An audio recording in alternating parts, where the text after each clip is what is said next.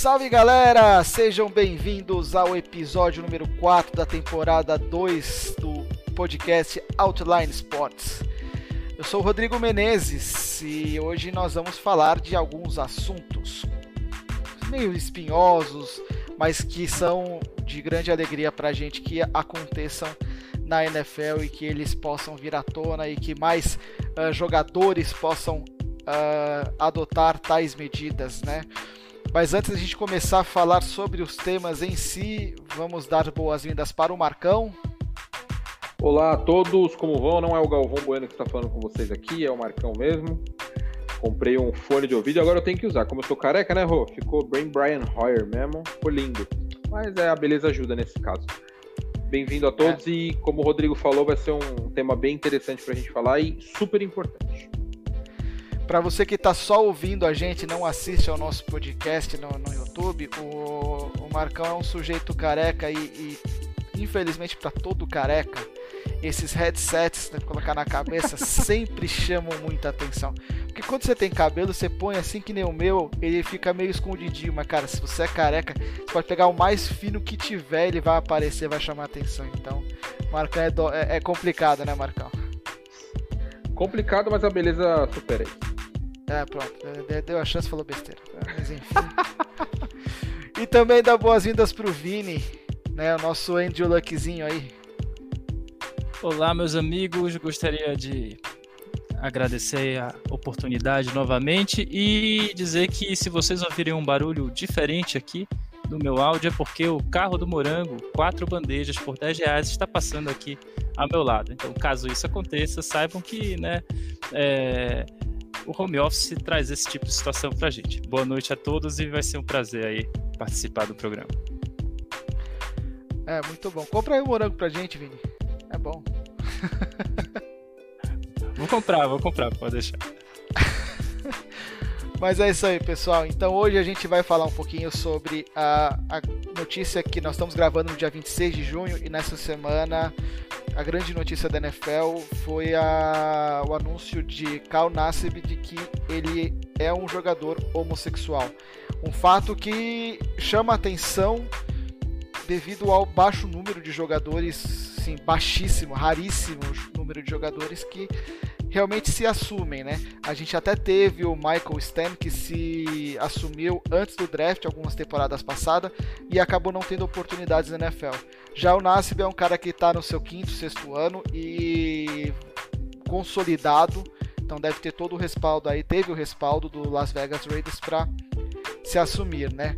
Marcão, Queria começar com você falando sobre esse tema.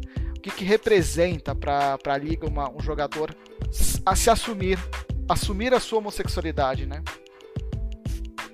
Olha, cara, é...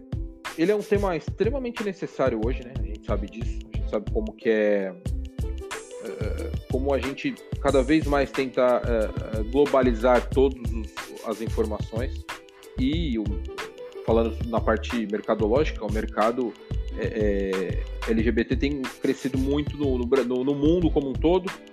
E, mas, sendo bem direto, eu acho que a questão da, da escolha sexual do, do, jogador, ela nada tem a ver com o campo.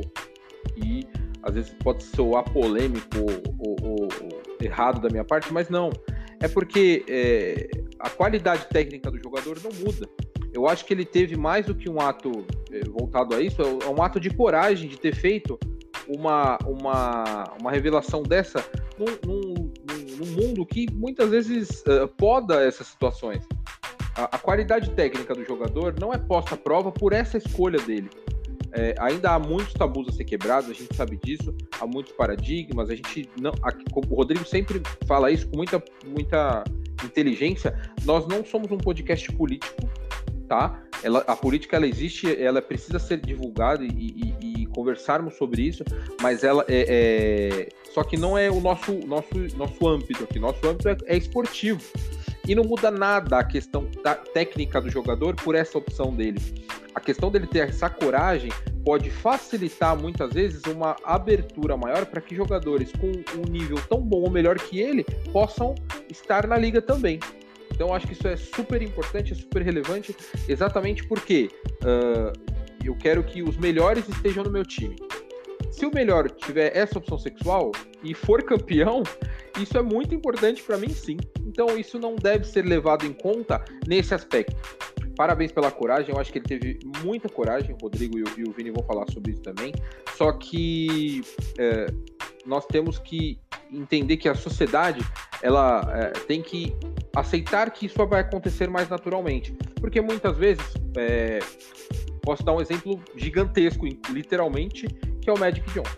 O Magic Johnson daquele tamanho é um cara homossexual. Eu acho que ninguém vai lá falar com ele sobre isso, né? Reclamar sobre essa situação. Mas, e, e, é um dos maiores, sei lá, 5, 10 maiores jogadores da história da NBA.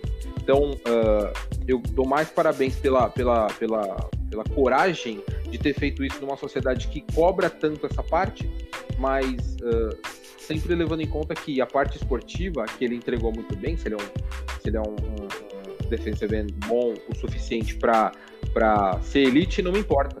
Ele está lá e ele está entregando e o Raiders uh, abraçou a causa muito bem. Eu acho isso muito interessante. O Rodrigo vai dar algumas informações sobre isso também. Mas eles entenderam que é a hora de abraçar o cara e, e colocá-lo à prova de jogo, que é o que ele precisa fazer.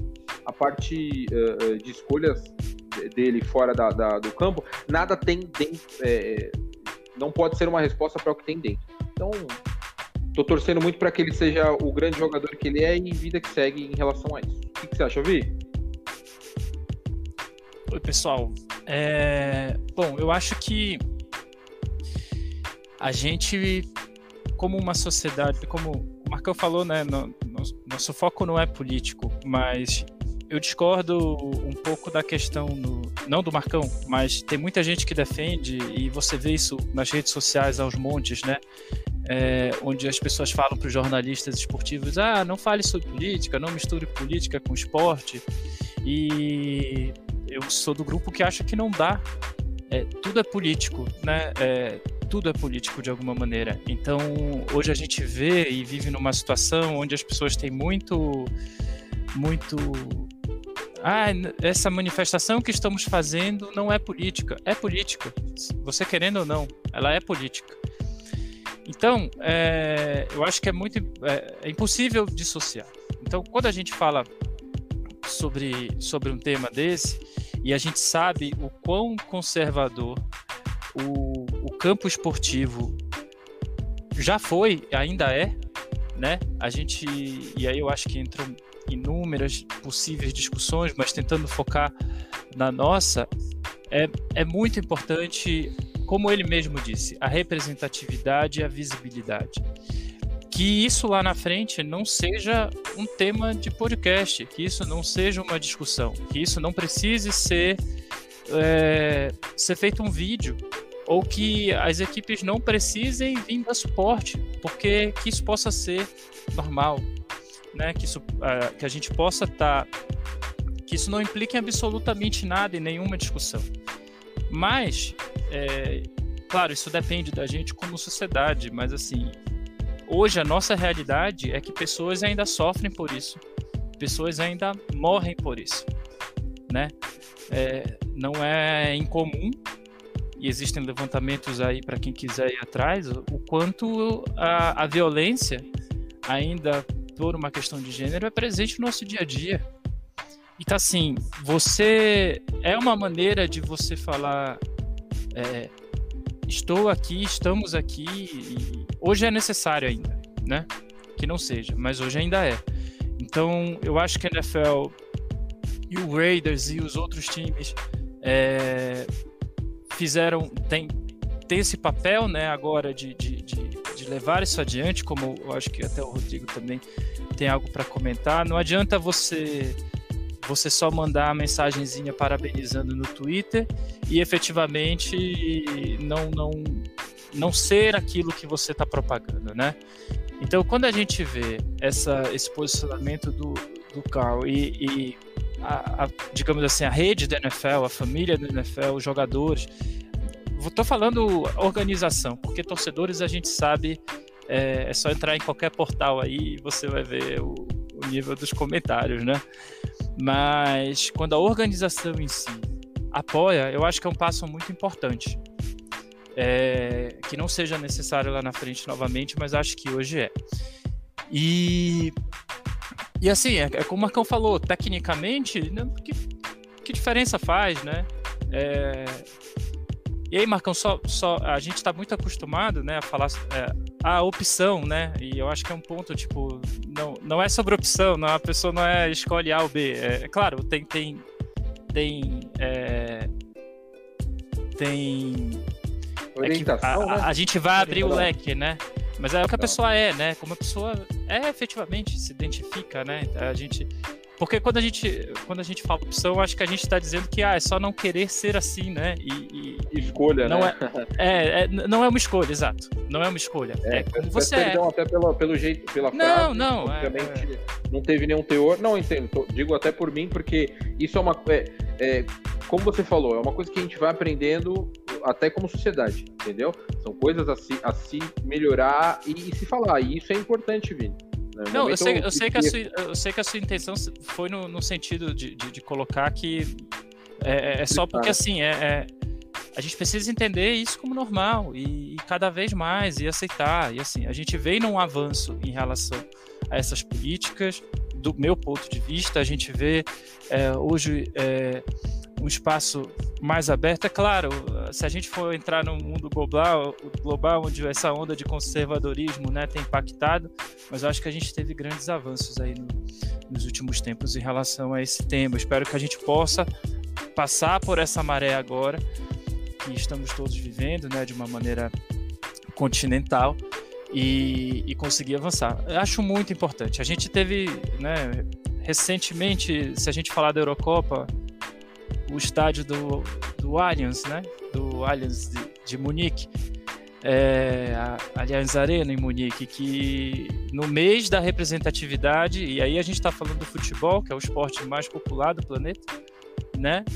E que no mês da representatividade, é claro, e aí, de novo, não dá para dissociar de política, era a partida contra a Hungria, onde recentemente foram aprovadas leis é, anti, anti as pessoas LGBTQIA+. É, então, assim, é, e a Alemanha, de alguma maneira, ainda tentou peitar, né? Os jogadores entraram, a torcida comprou, e aí eu acho que essa é a, essa é a imagem mais importante. A torcida alemã levou as bandeiras, levou as, as camisas e tudo mais. Então, é, é, se, se, o estádio estava ali, claro, todo mundo queria que tivesse, mas as, não adiantaria nada o estádio estar tá nas cores e a torcida lá dentro não apoiando. Então eu acho que é esse tipo de movimento que a gente quer ver e eu acho que é esse tipo de movimento que o Carl Nassib fazendo esse vídeo faz com que a gente possa de repente ver na NFL. É, então eu torço muito para que isso vire uma que, que outros jogadores não se sintam é, pressionados a não poder ser quem são, quem são, quem verdadeiramente são.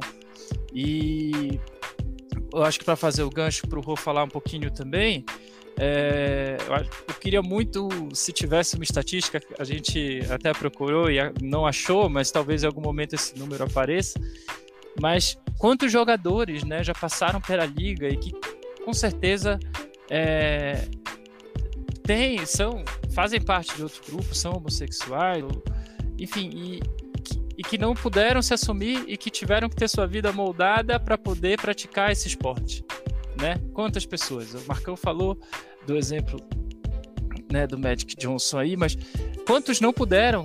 Então, assim, seria muito interessante a gente saber quantos Carl Nassibs nós tivemos antes e que não, não, não puderam por, sabe, porque a sociedade conduzia para ser daquela maneira. É, eu acho que é um passo importante que seja que seja o primeiro, que foi o primeiro, né, de jogador ativo, né, a gente já teve outros casos, é, mas que eu acho que o Ru vai falar melhor, mas que seja o primeiro e que lá na frente a gente, que, mas hoje é importante a gente falar, hoje é importante a gente demarcar essa atitude como algo que, que, que vai trazer essa representatividade, vai trazer o diálogo para todos nós, vai trazer e que, que e que sejam cada vez mais e mais e mais, é, que isso não importe e que todo mundo possa ser quem é, dentro de campo, fora de campo. É, o Warren Moon, Ele é um ex-quarterback do Houston Oilers, né, o que hoje é o Tennessee Titans. Também jogou pelo Vikings, Seahawks e Chiefs. Ele é um jogador de 64 anos. Ele jogou na NFL, ele estreou na NFL em 1984. E na onda do anúncio do Carl Nassib, ele fala que é, assim, é o primeiro jogador ativo na NFL a fazer isso. Palavras do Warren Moon, tá? Então, assim, tem a questão da tradução, essa questão de preferência, orientação e tal. Eu vou traduzir como ele falou e depois eu falo sobre como deveria ser. Mas ele fala da seguinte forma: realmente orgulhoso do Carl Nassib. É o primeiro jogador ativo da NFL a fazer isso. Eu joguei com vários jogadores que nunca se sentiram confortáveis o suficiente para ir a público e assumir. Eles eram excelentes companheiros e muito talentosos. Enquanto eles estivessem ajudando a gente a ganhar jogos e fossem bons uh, de vestiário, as preferências sexuais nunca seriam um problema. Uh, Óbvio que o termo correto é orientação sexual, mas aí eu peço um pouquinho atenção pra gente que nós somos cringe, né? Esses termos novos que eu não entendo absolutamente nada. Uh, acho que assim, a gente aqui, todos nós somos criados numa sociedade mais conservadora, numa sociedade uh, machista, homofóbica e racista, e a gente vai evoluindo e vai entendendo, a gente vai acompanhando a evolução da sociedade como um todo e melhorando. Então, o termo certo é orientação sexual. O Warren Moon também usou uma outra palavra que não é legal, que é preferência. Preferência também denota uma escolha. Então, mas é interessante. Ele, ele deixa claro que assim, década de 80 já tinham jogadores homossexuais participando da NFL que não se sentiam confortáveis para assumir. Certamente já passaram centenas ou milhares de jogadores assim e só que a gente sabe como o esporte geralmente ele é uh, machista e homofóbico. É só ver a questão realmente do futebol. Uh, ver o jogador Richardson que jogou no São Paulo, quanto que as pessoas pegam no pé dele. A torcida do São Paulo pegava no pé do Richardson em campo por ele ter uh, trejeitos de homossexual. Ele nunca assumiu. Mas só por ele ter trejeitos, ele já era perseguido por parte da torcida. Então, convenhamos, é, não é fácil você pegar e assumir uma homossexualidade como o Carl Nassib fez. Teve uma reportagem no Fantástico, né? Não sei se vocês lembram disso também, é, com o Richarlison, né? Foi uma reportagem grande e justamente o que o Rô tá falando, não, não, não assumiu, é, é, assim, acho que é da nossa geração, né? Foi, acho que o jogador mais marcado e, e e motivo de, de piada e assim, lamentável, né?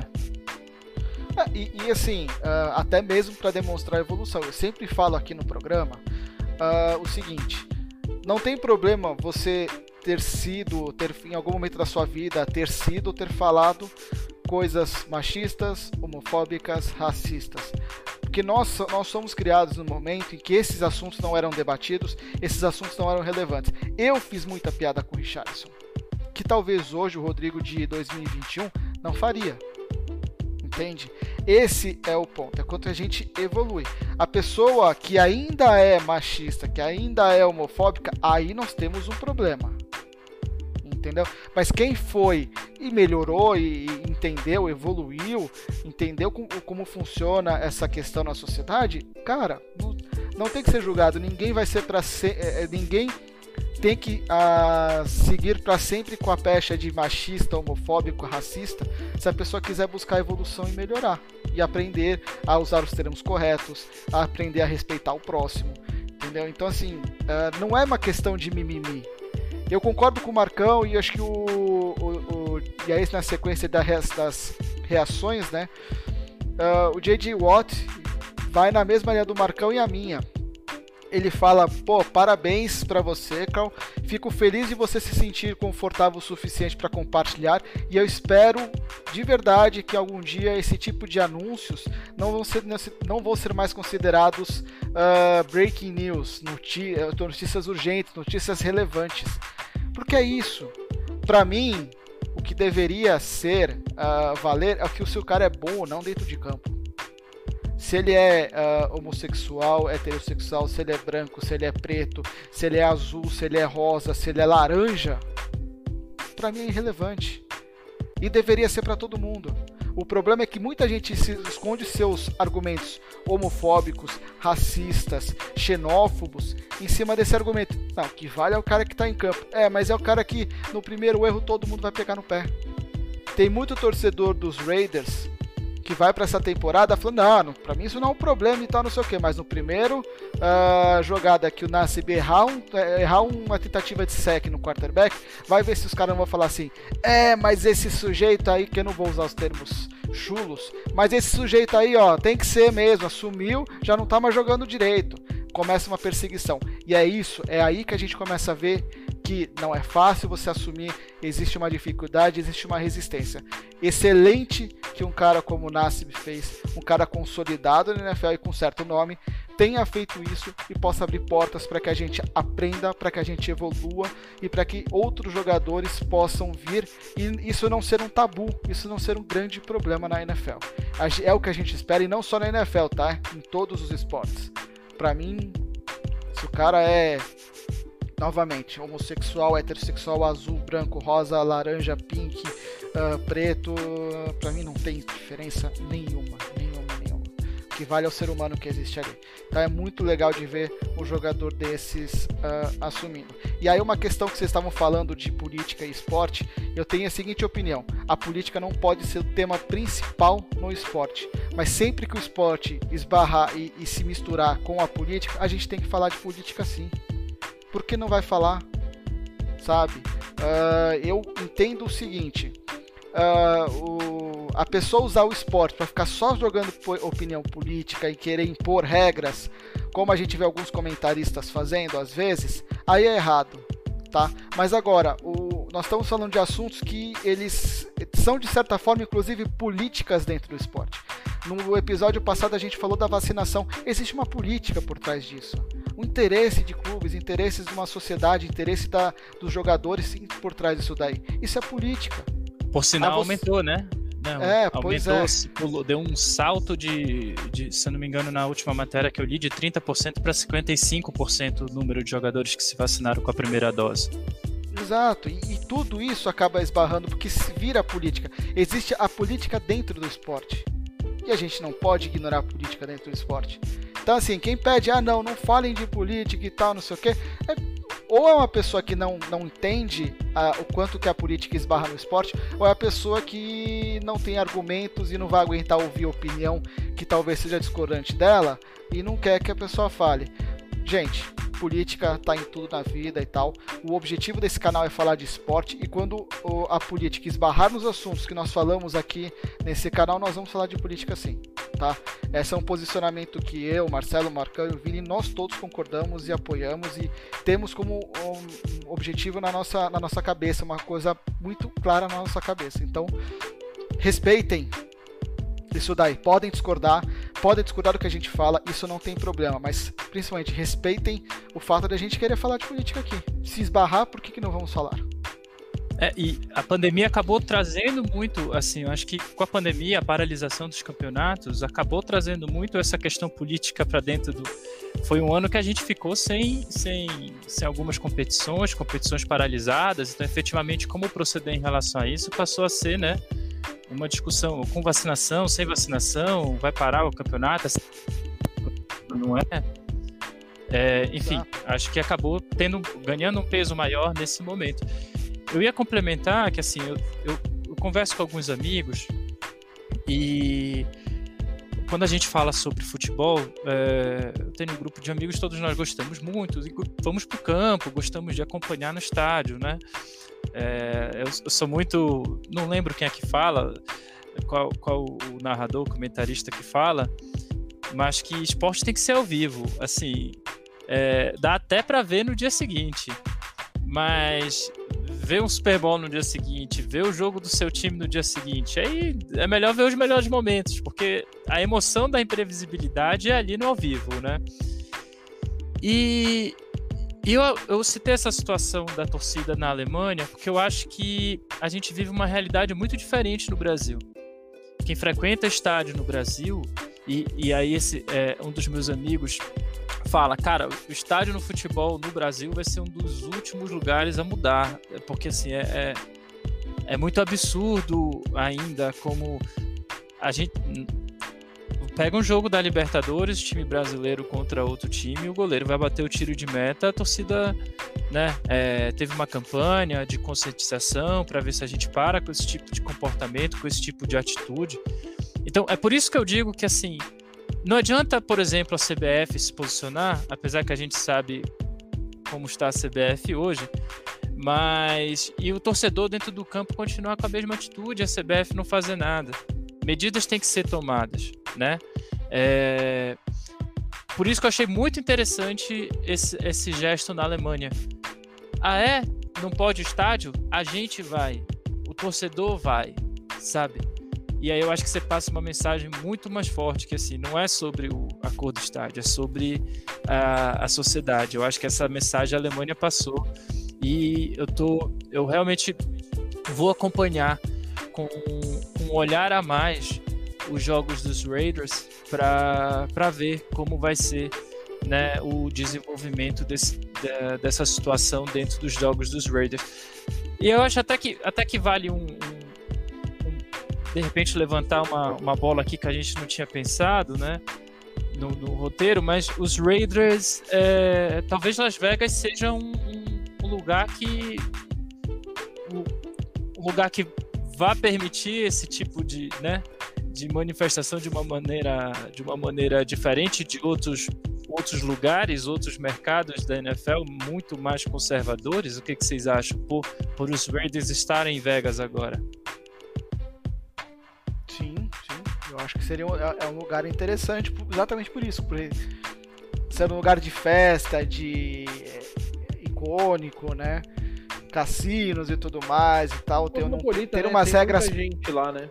É, tem umas regras paralelas e tal. Eu acho que só não seria. Uh, tem outros dois, dois centros que seriam também igualmente relevantes. Nova York, que é uma cidade do mundo, né? E é uma né? cidade. Uma cidade que tipo, tem de tudo lá. Uh, e Nova Orleans por conta do carnaval de Nova Orleans, que é uma loucura só. Então, seriam as duas cidades assim que estariam junto com Las Vegas como um lugar ideal e perfeito para que o jogador como o Nassi se assumisse e pudesse jogar. Então, mas eu acredito nisso.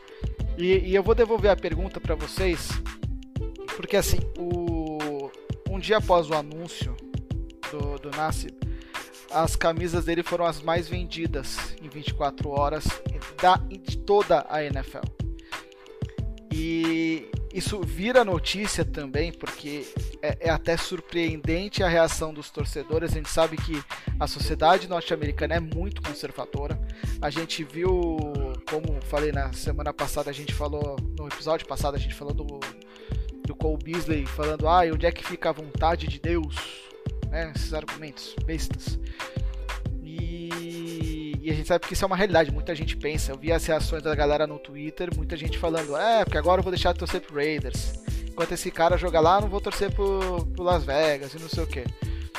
E, e foi o jogador que teve um maior número de camisas vendidas em 24 horas.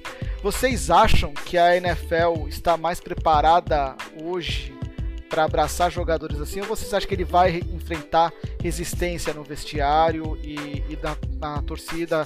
Talvez não em Las Vegas, mas quando ele jogar fora de casa, ah, se ele vai enfrentar algum tipo de resistência dos adversários e da, da torcida adversária?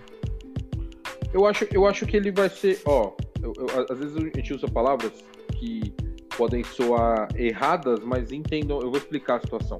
Eu acho que ele vai acabar sendo um boi de piranha. Porque que a gente fala. Uh ele vai, é, o, é o primeiro cara. O, o, o J.J. Watt falou sobre a questão da a exposição por ser o primeiro a falar. Então, muitas pedras que os outros podem não levar, ele vai acabar levando por isso. E a gente não fala, é, é óbvio que as pessoas que apoiam, as pessoas que respeitam, e simplesmente as pessoas que, usando o termo bem claro, não ligam para isso, que isso não é relevante para a situação que é a torcida que o cara tem pelo time, esses caras não importam. E mesmo que seja minoria, uma pessoa gritando contra já vai causar um burburinho muito grande. Uh, a NFL, ela obviamente, por, até pela questão cosmopolita, questão uh, uh, de dinheiro, ela tem o mercado homossexual e, e, e, tudo mais, também com o mercado a atingir, que é um mercado muito grande. E então ela tem que pensar nisso sim. Eu, agora eu não estou pensando na, na parte afetiva, é, é, da, da questão, estou pensando na questão financeira mesmo. Um cara ser mais a, a, uma das camisas mais vendidas do time, a mais vendida da liga, né? né oh, a, a, a, camisa mais vendida da liga. Isso é muito importante, cara. Então eles podem achar um nicho de mercado interessante. Então, você tem que pegar, se te derem laranja, faça uma laranja, faça um suco de laranja. Então você tem que aproveitar essa situação. Então, assim, numa situação que é trágica até certo ponto, que muita gente sofreu, muita gente morreu, que a gente pode, pode dizer assim, não pode provar, mas sabe que acontece muita homofobia ao redor do mundo, a gente pode ver uma luz no fim do túnel. Ou seja, na parte financeira, o cara começar a vender muita camisa. Na parte é, é, é de, de, de expansão da, da, da, marca, a liga começa a, a, a proteger, assim, a, a, deixar bem cuidado essa área e a, a liga começa a vender mais uh, uh, pay-per-view, sei lá, ou, ou, coisas voltadas à NFL. Então tudo tem que ser pensado. Eu acho que é, é, o, o, ah, o Cal Nasser, né? Eu, eu, nem, nunca lembro o nome dele. Nossa, ele, ele vai ser o boi de piranha nesse caso. Ele vai ser o primeiro caso, então ele vai, vai receber os louros, no bom sentido, porque ele acaba tendo essa coragem, e também as pedras que vão acabar vindo no caminho. Eu apoio a situação, até pela, como digo, pela coragem que ele teve, e principalmente para que a liga, os jogadores e o time enxerguem é, como isso pode ser benéfico para eles. Que a gente tem que pensar nesse lado também. Boi de piranha é, é, é uma expressão mais do que cringe, né, Vini?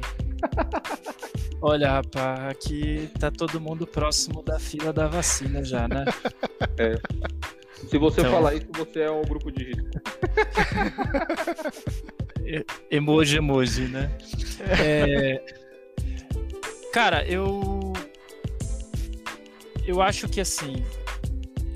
Se ele sofrer. Eu, eu acho que é muito importante esse papel dele e eu acho que a, a gente tem que acompanhar o desenvolvimento disso.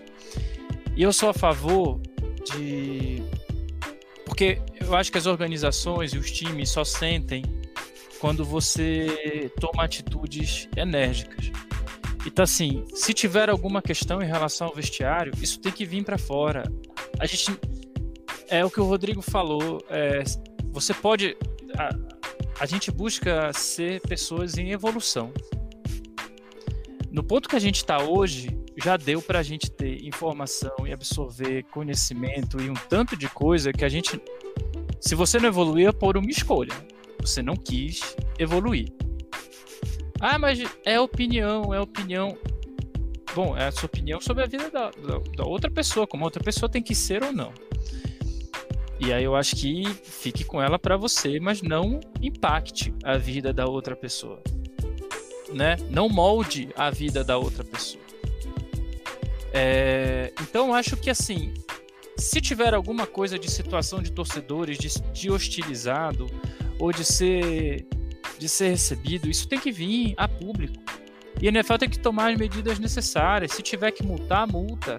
Se tiver que perder a escolha de draft, por, por, por, que perca, sabe? Eu acho que nesse momento é o momento de fazer um, traçar uma linha. Deste ponto aqui, não daremos passo atrás. Isso, e aí eu acho que esse não adianta a liga, é, é o que eu falo, não adianta a liga fazer o tweet bonitinho e não se posicionar se esse tipo de coisa vier a acontecer. É preciso se posicionar, é preciso multar, é preciso. É, é, isso não será aceito. Não podemos mais aceitar. Então, é, eu, eu acho que é muito importante a gente acompanhar o desenvolvimento disso e como a liga vai responder a eventualmente questões que possam vir a acontecer. E eu acho que ela tem que ser enérgica. O time vai sentir quando ele for punido. E aí, ah, mas o time não é responsável pelos seus torcedores. Não, mas é. é não, claro, não é responsável por uma atitude individual, mas é responsável pela forma como se porta, como é, faz campanhas sobre, como tenta, sabe? E eu acho que tudo isso contra dentro desse espectro. Então, não quero que o time perca por causa de uma pessoa que vai lá e faz o negócio. Mas se o time é, é, é conivente com aquilo, a, gente cansou de ver situações em esportes americanos onde uma pessoa é, recentemente a pessoa, um torcedor cuspiu no jogador, não foi? na NBA. Sim, sim, sim. A pessoa tá banida, tem que ser banida e não volta mais pro... Você não pisa mais nesse estádio, meu irmão. E tem que ser daí para cima. É... No momento que a gente vive hoje, a gente não pode mais é... aceitar. Ah, poxa, olha ali, aí está aprendendo. Já demos tempos de, todo, de todos aprendermos e, e, e entendermos, né? Então acho que a liga tem que se posicionar de uma maneira bem, bem exemplar em relação a qualquer tipo de situação em, rela é, em relação a isso que venha acontecer. Eu realmente espero que seja um e, não me entendam mal, mas eu espero que seja um sucesso no sentido de que é, exploda e que seja super que as pessoas apoiem, que os times continuem apoiando, que mais jogadores porque a gente sabe que a sociedade não é a amostra da NFL, e a amostra da NFL é uma amostra da sociedade. A gente sabe que tem. O próprio Michael Sam né, disse que quando ele, ele é, expôs também a orientação dele, que muitos jogadores vieram falar com ele, falaram. E ele fala: nós somos muitos dentro desse esporte. Nós somos muitos. E aí, a, nesse ponto, a gente vê o quanto a gente o quanto esse ato precisa acontecer, porque por se são muitos, e a gente está falando do primeiro jogador ativo que está tendo essa posição. Então, assim, é, eu espero que isso aconteça mais, que essa temporada seja exemplar, seja um sucesso em relação a isso. E eu acho que muito os times terão, de novo, a, que se posicionar em situações que podem ocorrer, como jogadores, franquias, também é, dar esse suporte. E vamos ver como. Acho que é um, um, Esse tema e é um item em constante evolução. Daqui a três meses a gente pode ter um outro cenário, né? Vários jogadores tendo vindo e se colocado e, sabe? Eu acho que é isso que é importante. A gente traçar essa linha e falar deste ponto aqui não voltaremos. É daqui para frente. E eu realmente espero ver isso esse ano com Raiders, com NFL, com os outros esportes, claro, é, que seja um exemplo para tantas outras ligas, tantos outros países é, que a gente sabe que estão né, passando aí por, por situações de um certo atraso em relação a esse tema no momento. É, esse provavelmente vai ser o principal o principal tema envolvendo o Raiders essa temporada até mesmo porque o time que o Raiders montou promete ser um tanto quanto problemático em campo. E, então acho que positivo mesmo pro Raiders talvez seja só esse tema. Ué, o Antônio Brown voltou? É... Brincadeira, brincadeira, brincadeira. Enfim. Uh, bom, acho que a gente já falou bastante desse tema. Vamos seguir adiante, porque tivemos mais uma notícia uh, que, que chama a atenção de uma determinada torcida na NFL. Uh, ah, o Pittsburgh Steelers dispensou o jogador David De Castro depois de 11 anos dele na, na liga da, Steelers. E assim, é o time que vem passando aí por uma reformulação na, na sua linha ofensiva, né? O, o só para a informação correta, De Castro, De Castro estava nove anos com o Steelers, ele foi draftado pelo Steelers em 2012. E a gente vê o Steelers passando por uma reformulação praticamente completa na sua linha ofensiva, né? Já são do, dos cinco titulares da temporada passada, quatro já foram substituídos, foram dispensados ou trocados ou aposentados. E a gente só vê e a gente vê um time que precisa muito de uma linha ofensiva boa para proteger o seu quarterback, que é um cara veterano e com histórico enorme de lesões, né? Vini, como é que você enxerga essa, essa dispensa? Lembrando que o, o Steelers contratou Trey Turner pro lugar do, do De Castro. É, eu acho uh, até uma atualização depois efetivamente da, da, do anúncio, né? Que o De Castro estaria sendo. É, o Steelers estaria liberando ele, né, foi que ele revelou que ele vai precisar de uma cirurgia no, no tornozelo, né? E, e que assim é uma cirurgia que existe uma possibilidade de aposentadoria. Então, acho que isso pesa, pesou também para os Steelers. É... Mas sempre que a gente fala sobre linha ofensiva, né, a gente tem N exemplos aí de do quão é importante é, uma linha ofensiva dar tempo. E aí eu acho que no caso dos Steelers a gente entra, o Rodrigo já tangenciou, que além do Big Ben ser um atleta que um, uma linha ofensiva de qualquer maneira vai ser uma linha ofensiva ah, ah pode vir a ser a melhor da NFL, vamos lá. É, mas é uma linha nova. Então, a gente provavelmente vai ver uma quantidade de faltas acima do normal. A gente vai ver é, tal, até vencer entrosamento, né? E a gente sabe que é importante um entrosamento do time para proteger o quarterback. Então, como o Rodrigo falou, o Big Ben é um, um, atleta que tem um histórico de lesões e eu acho que tem um agravante ainda maior. Além da idade dele, é um quarterback que não é móvel né? O Big Ben é um tanque. Então, a gente já viu é, quarterbacks com bastante mobilidade. Claro, eles sofrem com uma linha ofensiva é, que, que, que permita a infiltração da defesa mas de alguma maneira eles conseguem dar, deixar o jogo um pouco mais dinâmico e tirar o máximo possível de desempenho do ataque. O Big Ben não é esse esse jogador é, ele não vai conseguir compensar com mobilidade a uma linha ofensiva que tenha muitos buracos ou que tenha muitas falhas. E então assim, eu eu vejo com preocupação essa nova assim, mais uma perda, né? Por, por mais que tenha a questão da, cir da cirurgia, mas assim, você vamos, vamos ter que esperar para ver. A verdade é essa como vai ser e com, com um quarterback que não vai fazer muito se essa linha ofensiva não tiver é, permitindo que ele tenha o tempo necessário para lançar a bola. Então, pode falar.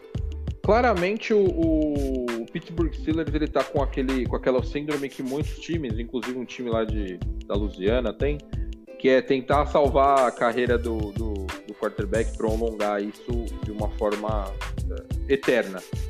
Uh, não estou dizendo isso que o Big Ben teve, te, mostrou seu potencial na carreira toda, é um, é um grandes, dos grandes quarterbacks elite aí da NFL, sem dúvida alguma.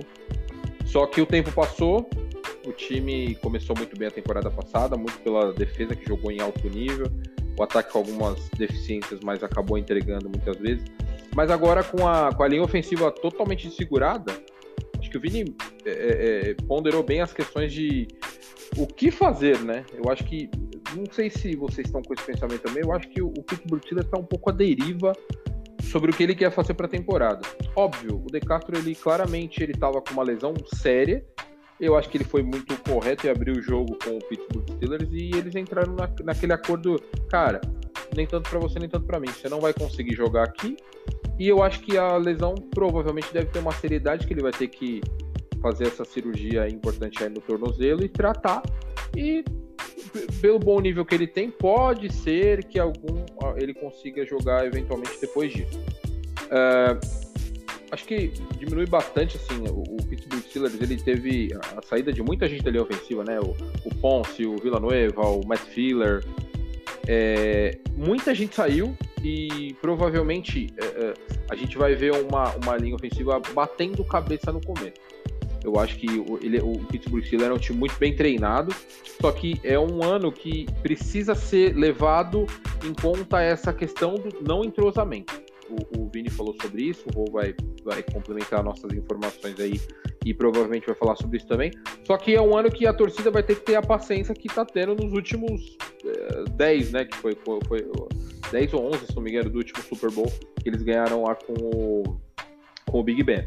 Então, uh, vamos ver como é que o Big Ben vai chegar. O Big Ben é um cara que, cara, ele precisa ser muito protegido porque ele é uma montanha parada fatalmente é mais fácil que todo mundo se mexa não ele, a gente sabe disso. E um time de massa da, da, NFL como o Pittsburgh Steelers, ele precisa de muita coisa acontecendo muito rápido. A gente sabe disso. No Brasil tem um time de futebol que tem, não param quietos, sempre tem alguma informação importante. E lá a mesma coisa. Acho que o, o Pittsburgh Steelers é um, é, não é um time clutch, longe disso. Não é o time mais, nem mais forte da divisão. Vou, a gente vai falar mais daqui a algumas semanas sobre isso, mas acaba se enfraquecendo sim, porque linha ofensiva mais que nunca é muito importante para a liga e o Pittsburgh Steelers vai ficar devendo.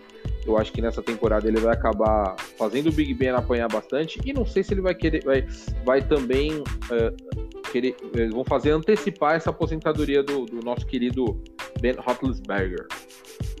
É, essa tende a ser a última temporada de Big Ben como jogador da NFL, tá? É, há várias especulações e indícios de que ele já estaria preparando o terreno e acho que até a declaração de Mason Rudolph uh, na, no começo de junho falando que ele espera ser o quarterback titular dos Steelers em 2022 é um baita de um indício de que as coisas estão caminhando realmente para uma aposentadoria do Big Ben.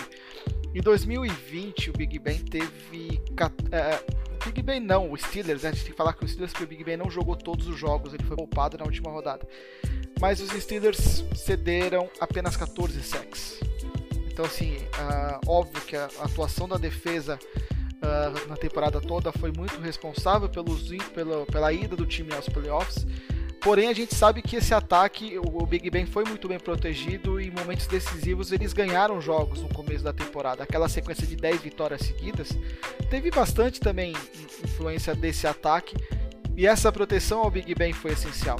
A questão que fica aqui é a seguinte: uh, o De Castro, ok, tem os problemas físicos e acho que ninguém questiona que ele já não vinha, ele começou a temporada passada também já com problemas físicos e acabou entregando bastante no final.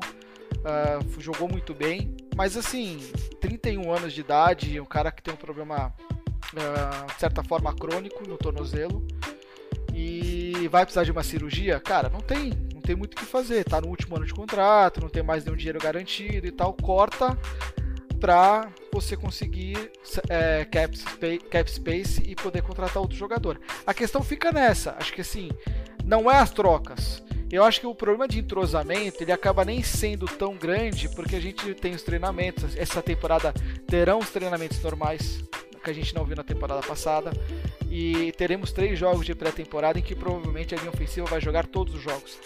Se eu não me engano, o Steelers joga na no, no jogo do, do Hall of Fame, que é o primeiro jogo que abre a pré-temporada. Então eles vão ter quatro jogos de pré-temporada para poder preparar esses jogadores. O que fica é a qualidade. Sabe, o Trey Turner, ele é tão pro bowler como o De Castro. Porém, o Trey Turner faz, ele não joga uma temporada completa desde 2016. Sabe? Então, assim, é um jogador que sofre muito. Temporada passada, o Turner no, no, no Chargers, ele fez apenas nove jogos. Então fica difícil você apostar num jogador para substituir um outro que, apesar dos problemas físicos, ele perdeu apenas três jogos na temporada passada, e você trazer um outro que perdeu uh, 7 com problema na virilha, que ele diz estar 100%, mas também é um jogador de 28 anos, tem já sua experiência, tem sua rodagem. É garantia de que vai jogar? Não sei. Então, o Steelers vai sofrer muito por conta disso, de, de ter uma linha ofensiva de um nível mais baixo do que teve na temporada passada. É, é, é uma opinião meio que unânime que eles perderam qualidade nesse setor e eles perderam qualidade na defesa. E ano passado os, os times da IFC Norte tiveram no final acabou sendo o calendário mais fácil, considerado mais fácil da liga. Uh, nessa temporada eles terão o calendário mais difícil da NFL. Então a gente vai ter que ver aí no que vai dar uh, ah, para essa linha ofensiva segurar as defesas adversárias. A tendência é que o Big Ben, sua última temporada, tenha sérios problemas e precise ser protegido. E além disso, a gente tem agora o, o Najee Harris lá, é um novato, um running back novato, que apesar de estar mostrando bons uh, indícios de que vai se dar bem na, na NFL nos treinamentos, é um garoto. E não é um garoto, não é um cara que chega na NFL com as credenciais do Saquon Barkley, de um Ezekiel Elliott, jogadores que chegaram com uma credencial altíssima pelo que eles fizeram no college. O para muitos analistas, o Harris era um jogador de segunda rodada. Então você tem um jogador de segunda rodada, uma linha ofensiva que totalmente reformada e um quarterback que não é móvel e tem histórico de lesões, é complicado para Pittsburgh apostar muito enfrentando o calendário mais difícil da liga. Vamos ver no que vai dar, vamos ver o que vai vir aí pela frente, mas é, é um risco muito alto que Pittsburgh está, está pagando nesse momento, né? Tá, tá querendo, tá apostando nesse momento. Não sei se vai dar muito certo. Eu queria complementar que assim, eu acho que tem dois pontos importantes aí que eu acho que tem que ser levados para a gente observar aí nessa próxima temporada. Primeiro, relembrando, né, que a gente está falando do, do De Castro e que foi um jogador que ele foi duas vezes é, ao Pro, né? E foi seis vezes pro Pro Bowl. Então a gente está falando de uma peça que, enfim, eu acho que a lesão nesse ponto conta, mas uma peça sólida, bem sólida em relação a essa parte de proteção. É, mas eu acho que o número que é importante a gente ver, por exemplo, na temporada passada a gente teve o, Steelers, é, ele foi um time top 5, basicamente, em termos de faltas de, de, de false start, por exemplo. É, ele teve 10 faltas de false start, né? E a gente teve o Arizona Cardinals 32, para a gente fazer uma comparação de onde está o Steelers e, e, o Cardinals foi o pior time, né? E o Patriots tiveram só 6, né? Mas porque o time do Patriots não jogava de uma maneira geral, né? Então nem tinha por que ter o false start. Mas e lembrando que a temporada passada se jogou com público é, reduzido, né?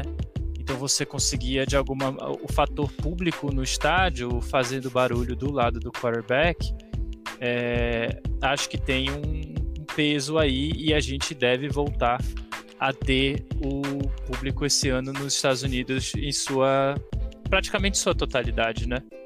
Sim. Então acho que isso pode ser um fator que, que que vê, né? Mas eu acho que vai ser muito interessante a gente comparar, eu acho que é um ponto importante como essa linha ofensiva, claro, não é só false start, mas a gente tem faltas de holding, né? É, para a gente entender co, como vai ser essa evolução em relação a um ano e outro, né? Para a gente ficar, ficar de olho aí. É, e assim, no... para quem acompanha mais NFL, tem um site chamado Pro Football Focus, que é o PFF. E, e nesse site é muito legal que eles dão um, um, uma espécie de overall, né, de uma nota para os jogadores. E, e, de linha ofensiva eu uso muito esse site para analisar porque eles dão informações interessantes. Né? Por exemplo, o De Castro, uh, participando de 13 jogos, ele participou de 845 snaps e só fez e só cometeu duas faltas, e aí incluindo holding ou false start. Então assim, você tem um jogador que em 845 snaps ele só cometeu falta, ele, ele teve 843 snaps limpos. E também o número de sacks permitidos pelo De Castro, zero. E o Trey Turner teve o mesmo número de faltas, teve, cedeu um sack e participou apenas de 536 uh, snaps. Além disso, a nota geral do, do Trey Turner, considerando a, a habilidade de, de uh, atuar na proteção ao quarterback e abrir espaços para o running back correr, é de 34,8 de isso de 0 a 100. E a do David De Castro, 64,1. É evidente a perda que os Steelers têm uh, nessa troca, vamos dizer assim. É uma troca que acabou sendo de certa forma forçada pela questão, das, pela questão física do De Castro. Mas é uma perda. E a gente tem que analisar nesse sentido de que Steelers pode ter sérios problemas aí na proteção ao Big Ben. Novamente, é o calendário mais difícil da NFL. E isso vai pesar muito, vai enfrentar defesas fortíssimas. Então, e eu acho que os e assim, acompanhando os torcedores Steelers, eles não estão tão otimistas assim para essa temporada. Ah, o Big Ben virou e falou que ele, o objetivo dele é ganhar um Super Bowl nessa temporada, até mesmo para se despedir com o Peyton Manning ganhando um Super Bowl. Mas acho muito rapaz, difícil. Rapaz, rapaz. Ousado. É, Queria ter essa autoestima ah, aí, viu? Não, mas olha, comparar com o homem é complicado aí. É, mas é, é, é, meio que um parâmetro pra galera que assim, é legal você parar vencendo, né? Você ganhando o Super Bowl. E o Peyton Manning foi o último grande jogador que parou vencendo o Super Bowl. Nossa, que pedrada do Orleans então... Rodrigo. Precisava, cara, de graça do ah, Drew Brees, aí... né? Então, nós estamos falando de grandes jogadores, né, Marcão? Oh, mas, mas, mesmo que o Tom Brady per... mesmo que o Tom Brady perca a próxima temporada, eu acho que ele ainda joga mais duas. Nunca se sabe, né? Ele é o Cristiano Ronaldo da NFL. Joga mais 14. É, mas mesmo que ele perca, ele tendo ganho a última temporada, já eu acho que a sensação é muito próxima dessa do Manning, né? Tipo, é, não, do Tom, o Tom Brady com certeza. Tom Brady. Porque, cara, ele ganhou. Ele saiu do Patriots, todo mundo falava, ah, é fruto do sistema, ele só ganha no Patriots e tal, e ele foi lá ganhando Buccaneers. É, eu não sei se ele esperava, sinceramente, eu acho que ele tinha, claro, ele sempre tem essa meta de, de vencer, todos têm, né? Mas assim, eu não sei se no fundo do coração dele ele esperava que conseguiria ganhar. Claro, tinha a, a parte de ser o primeiro time a jogar o Super Bowl em casa, e aí, consequentemente, acabou ganhando o Super Bowl em casa, né? Mas eu não sei se ele esperava que seria no primeiro ano que isso pudesse vir a acontecer. E, é. Então, assim, eu acho que mesmo que ele não ganhe mais nenhum agora, é, a imagem que ele sai é muito parecida com essa que o Manning saiu, de tendo é, aposentado, deixando que ainda teria, ainda teria jogo. Mas, mas claramente você via que, assim, já não era o mesmo jogador, é um jogador talentosíssimo, mas que assim, parou na hora certa.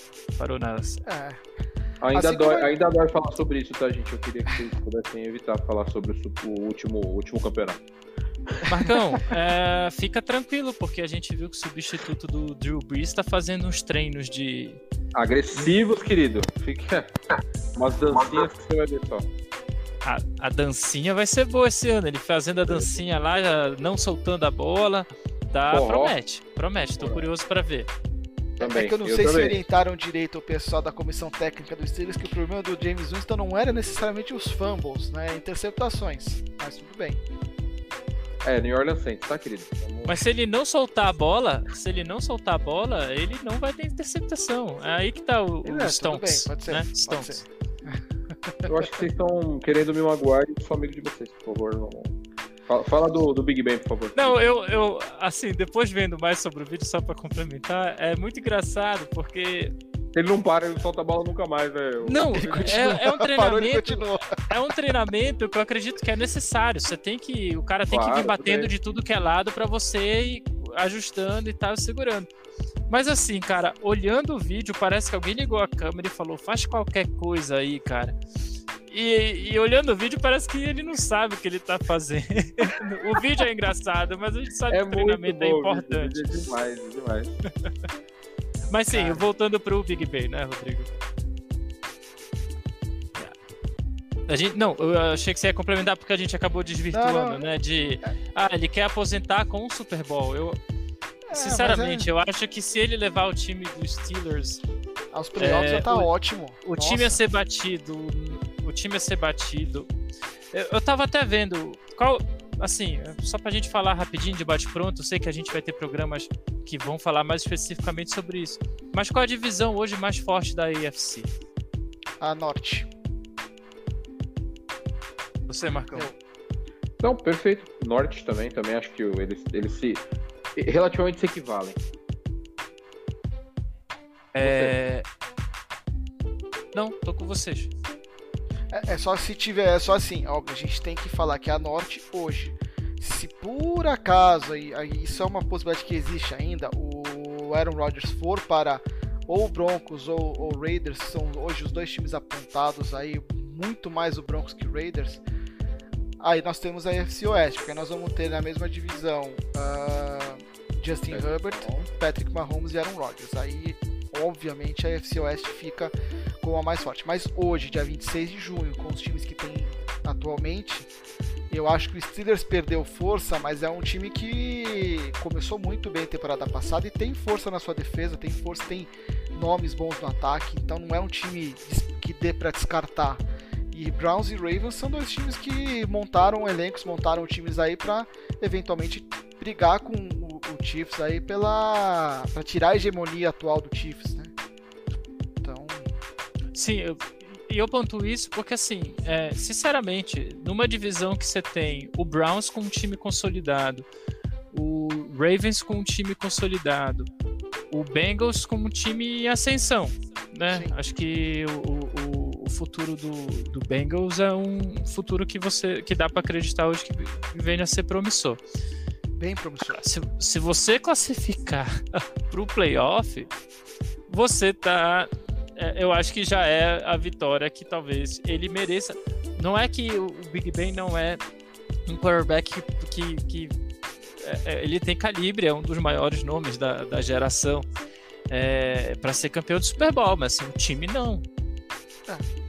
O time não. Então, assim, nem... se ele levar o time ao playoff, para mim já é uma vitória mais do que digna. Nem de... ele acredita nessa situação. Ah, eu acho que acredita. É. Eu acho que acredita. Porque o Big Ben não precisa fazer média com torcida e tal. Se ele não acreditasse, ele ia usar um outro discurso. Ele realmente acredita que ele pode. Ele, acredita... ele chegou perto da temporada passada e não tinha um running back. Agora ele tem o Najee Harris e fala: olha, se a gente chegou perto uh, sem um running back, agora com o running back a gente pode. Entendeu? É, é essa a mentalidade dele. E tá certo, ele é o líder do time. Ele tem que chegar ali. Se ele acredita, ele tem que falar sempre. Porque é ele quem vai, que vai convencer. É o que eu falo, o Tom Brady, ele. O grande mérito dele não é o que ele faz em campo, ele não é mais aquele mesmo quarterback que brilhou nos Patriots. Fisicamente, tecnicamente, já não é mais esse cara. Mas ele, é, ele talvez seja um líder fora da média na NFL. Não tem um líder como ele. Um cara que motive os outros jogadores a renderem mais. Ele não precisa ele jogar 100% naquele nível que ele estava no auge. Ele tem que fazer os outros jogadores renderem. E isso vai muito na parte motivacional, entendeu? É um cara que motiva e tira o máximo dos outros jogadores, sem precisar ele jogar o máximo. Isso é relevante. Então o Big Ben é outro Mas cara é... que deve estar tá nessa. Mas aí é aquele vídeo do Cristiano Ronaldo, aquele, aquele áudio, né? Ele vence, vence e vence. É. É, o Brady é esse cara, né? Ele vence, vence, vence. O, Big Ben não, durante. É, não, não acho que chega, chegou nesse patamar. Não, não só pelos números do Tom Brady de títulos, mas tipo, o Tom Brady tem esse. esse essa personalidade de, de, de viver. Ele respira. Tipo, ele ganha o negócio no dia seguinte né? ele tá treinando. Exatamente. E o Tom Brady, ele, ele conhece os limites dele melhor que qualquer outro, outro jogador da NFL.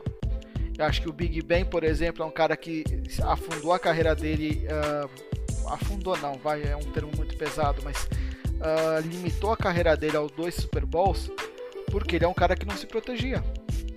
Ele achava que ele era invencível, que ele podia ficar ali aguentar porrada e que estava tudo bem. Quando começou a se machucar, ele não mudou. Ele não mudou. Ele foi mudar na temporada passada a lançar, soltar a bola mais rápida, prender menos, a não tem leitura, mano, pega um cara na lateral, joga a bola na direção dele na altura, no, no, no céu, nas estrelas, pro cara não conseguir pegar a bola. Mas se livra dela. Então é um cara que passou a jogar de uma forma diferente na temporada passada e por isso que ele aguentou, por isso que ele tomou pouco sexo também. Tem todo esse trabalho que o Big Ben fez na temporada passada, mas olha quanto custou para ele aprender nós estamos falando de um jogador que provavelmente vai para essa é vai para a última temporada dele. O Tom Brady é um cara que você vê que ele quando está pressionado ele tem um release sensacional. É um cara que se preparou sabendo que para ele aguentar jogar tanto tempo em alto nível, ele não podia sofrer muitas, muitas pancadas.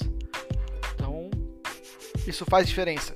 O jogador conhecer os próprios limites. Acho que o Big Ben demorou muito, muito foi o grande, grande falha do Big Ben foi isso daí. Ele poderia chegar e se aposentar como um dos grandes da história no nível de Tom Brady, Peyton Manning, Drew Brees, Aaron Rodgers, Brett Favre, John Montana, e ele não vai, porque o pessoal não vai lembrar dele jogando por tanto tempo. E isso pesa demais.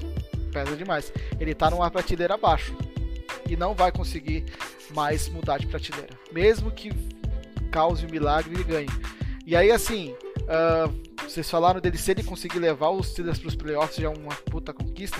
Cara, é, é, é isso, mistura, é, jogar numa divisão complicada e com um calendário mais difícil da liga. Porque baseado no, nas campanhas dos times em 2020, o calendário mais difícil é do Steelers. Então, assim, é relevante, é é um cara sensacional se conseguir fazer isso daí, ele vai fechar a carreira com chave de ouro, sim. Eu concordo nesse, nesse aspecto. E mesmo se ele não leve, tá? Temporada positiva para o Steelers essa, nesse ano já, é já vai ser incrível, porque ele vai ser um dos raríssimos jogadores que nunca teve uma temporada negativa na carreira. Sim. E antes que o pessoal fale, ah, o Vini só gosta do Carson Wentz, do, só gosta dos quarterbacks dos Colts. É, cara, o Big Ben eu acho que foi, a gente já contou, acho que num programa de como a gente conseguiu, começou a ver, né? Mas o Big Ben foi um, eu acho que foi o momento que é, me fisgou muito, que foi ver o Super Bowl contra o Cardinals. Ah, aquele lance pro Antonio Holmes, aquela recepção, tipo aquele jogo em si, é, foi, teve muita importância para eu estar tá aqui hoje sentado falando com vocês sobre isso. Então, assim, é, é, é um personagem muito importante, eu não desconsidero, sei do tamanho que ele tem. É, mas o tempo passa, amigos, e ele é implacável com todos, não, não tem jeito. Pro Brady Exato. menos, mas para todos. É, robô. Mas é isso, senhor. Então vamos ver o que, que essa linha ofensiva de Pittsburgh vai entregar nessa temporada e se eles vão conseguir manter o vovô Big Ben saudável, né? Isso é importante. Bom, Vini, quer acrescentar alguma coisa? Eu ia só complementar que essa discussão toda foi para falar que a nossa análise sobre as divisões promete. É, vai, vem aí, né? vem aí a partir da semana que vem, já a partir do próximo episódio, a gente não está divulgando ainda uh, tão regradinho semana a semana os podcasts, mas no próximo episódio, já no quinto episódio dessa temporada, vamos começar a falar das divisões. Ainda vamos definir sobre qual vamos falar primeiro, mas fiquem ligados aí porque a gente vai falar do time de todo mundo uh, até o começo da temporada regular no dia. Acho que é dia 9 de setembro começa a temporada. Certo, senhores? Certíssimo. Bom, considerações finais, vou começar com o Vini. Manda aí, Vini. É, gostaria de fazer um apelo aí novamente para Coca-Cola patrocinar o programa. É o segundo episódio que a gente está aqui falando Coca-Cola nos patrocínios. Mas uh, agradecer, gente, mais uma vez aí. É, acho que esse programa é muito importante e tem muita coisa que sai dele que a gente tem que ficar de olho aí durante a temporada. Então, um abraço a todos aí que nos escutam, prestigiam o programa e vamos pro próximo. Um abraço. Para fazer um corte, ver se eu ganho o patrocínio da Red Bull. Red Bull, eu torço para vocês. Eu tomo Red Bull tanto de cada corrida. Eu ganho corridas no kart, Red Bull, me patrocina. Que beleza. Fala a escalação do Bragantino aí. Não, não. Red Bull, automobilismo. Futebol não é muito. Não, não estou muito ligado no time do Bragantino. Que beleza. Eu tô, Mar... porque toda vez que eu, eu, já coloquei vários jogadores do Bragantino no meu cartola, né? Fazia muitos anos que eu não jogava cartola, eu voltei esse ano com a pandemia, né? E aí, toda vez que eu tiro um jogador do Bragantino do meu time, ele faz gol na rodada seguinte. Então, Red Bull. Ah, certeza aí, que você tirou o Ítalo. Tirei, já tirei, já tive o Ítalo, já tive todos aí que fizeram gol do time do Bragantino, já tive. Ó, o Ítalo forrou, né, meu? Pois é. Não vamos falar sobre, sobre coisas ruins, vai, vamos falar só de coisas boas. Ah, é Marcão, é verdade. considerações finais, Marcão. Ah, meus queridos, é sempre bom falar com vocês sobre isso. Mais uma vez, dar parabéns aí ao, ao Call por ter, ter tido essa coragem. Foi muito bom ter falado sobre isso. E que a gente, isso acabe virando uma rotina de é, é, perseverança dos caras que são bons no que fazem, que é o que mais importante e relevante em relação a isso. É, obrigado a todos, meus amigos. É sempre bom estar com vocês aqui. Vai, ser, vai, vai começar a esquentar as turbinas. Vamos falar sobre, as, sobre todas as divisões. Isso é, é, agrega muito valor. Espero que seja uma temporada bem divertida. Minha, meu, meu time agora é franco atirador. Faz 10 anos que ele era franco favorito, agora ele é franco atirador. Quem sabe a gente chega, pelo menos, a não classificar nem para os playoffs, né? Que essa é a tendência. e, e agradeço a todos e um, um beijo no coração e vai, Saints! É, Marcão. Quando a gente falar da divisão do Saints, a gente promete trazer bastante lenço aqui, tá? Nossa senhora. precisa trazer, não. Eu já tenho aqui, irmão. Mas é isso aí, senhores. Sigam a gente nas redes sociais, Outline Sports, tanto no, face, no, no, no Instagram como no Twitter. Só procurar a gente lá. Uh, quem tá vendo a gente pelo YouTube, curte, Uh, deixa, deixa o like aí, se inscreva no canal, deixe os comentários, fala o que vocês acharam. Beleza? Nos acompanhem, por favor. E somos todos cringe. Tamo nem aí. Grande abraço a todos. Grande abraço a todos e até a próxima.